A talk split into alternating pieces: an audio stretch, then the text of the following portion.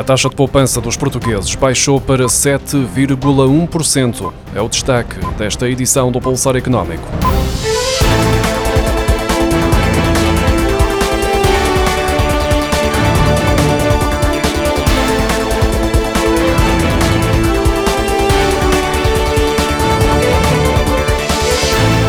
A taxa de poupança das famílias portuguesas voltou a cair pelo segundo trimestre consecutivo. De acordo com dados publicados esta quinta-feira pelo Eurostat, a taxa de poupança dos agregados familiares fixou-se em 7,7% no terceiro trimestre de 2023, que compara com uma taxa de 7,67% no trimestre anterior. Tendo em conta este resultado, Portugal continua a ser o país da zona euro com o mais baixo nível de poupança entre as famílias, posição que ocupa desde o primeiro trimestre de 2023, mas apresentando consecutivamente taxas de poupança equivalente a metade da média da zona euro desde o quarto trimestre de 2021.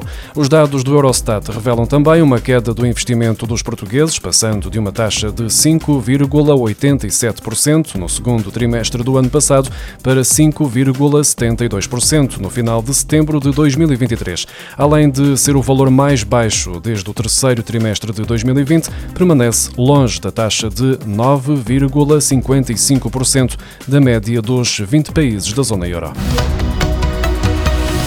A taxa de poupança das famílias na zona euro aumentou para 14% no terceiro trimestre de 2023, mas a taxa de investimento recuou para 9,7% face ao mesmo período do ano anterior, segundo dados divulgados esta quinta-feira pelo Eurostat. Entre julho e setembro de 2023, a taxa de poupança das famílias avançou face aos 13,1% na comparação com o mesmo período do ano anterior, tendo, no entanto, recuado na variação trimestral depois dos 14,3% 3% registados no segundo trimestre de 2023. Por outro lado, a taxa de investimento familiar recuou quando comparada com os 10,2% do mesmo período de 2022 ou relativamente aos 9,8% do trimestre anterior.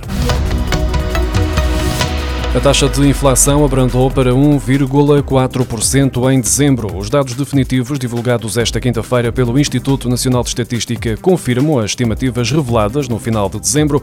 No acumulado do ano, a inflação média situou-se em 4,3%, abaixo dos 7,8% registados em 2022. De acordo com o INE, a diminuição da taxa de variação do índice de preços no consumidor entre 2022 e 2023 foi influenciada pelo pelo comportamento dos produtos energéticos e pela desaceleração da inflação subjacente e dos produtos alimentares não transformados.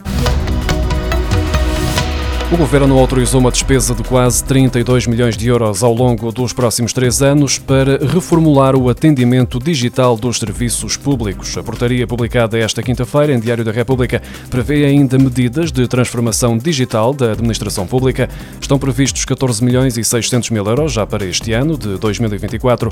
Em 2025, a verba é de pouco mais de 13 milhões e em 2026 ainda haverá mais 3 milhões e 700 mil euros. O diploma prevê que que a entidade responsável pela gestão dos fundos será a Agência para a Modernização Administrativa, que ficará responsável pela aquisição de serviços de consultoria e desenvolvimento para reformulação do atendimento dos serviços públicos.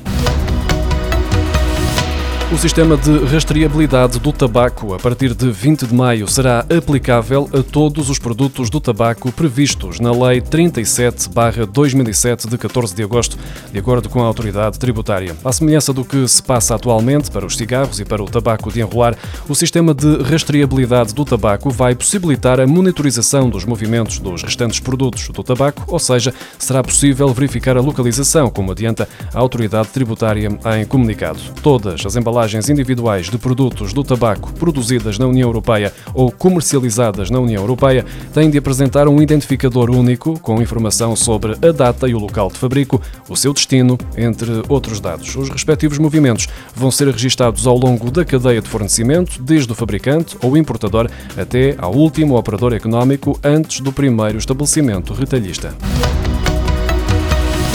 O Governo autorizou a abertura de um concurso para permitir que 250 médicos possam progredir para a categoria de assistente graduado sénior, a última categoria da carreira médica, e admite que existe uma diminuição dos profissionais nesta categoria, segundo um despacho publicado esta quinta-feira em Diário da República. No diploma, o Executivo admite que desde 2011 tem vindo a verificar-se uma diminuição do número de assistentes graduados séniores e que, apesar dos três concursos abertos entre 2017 e 2021, que que permitiram a abertura de 650 postos de trabalho, ainda não foi possível recuperar o déficit de profissionais nesta categoria. Com as atualizações salariais que entraram em vigor a 1 de janeiro, um assistente graduado sénior no regime das 40 horas ganha entre 4.663,26 euros brutos e os 5.769,17 euros brutos mensais, dependendo da posição em que se encontram.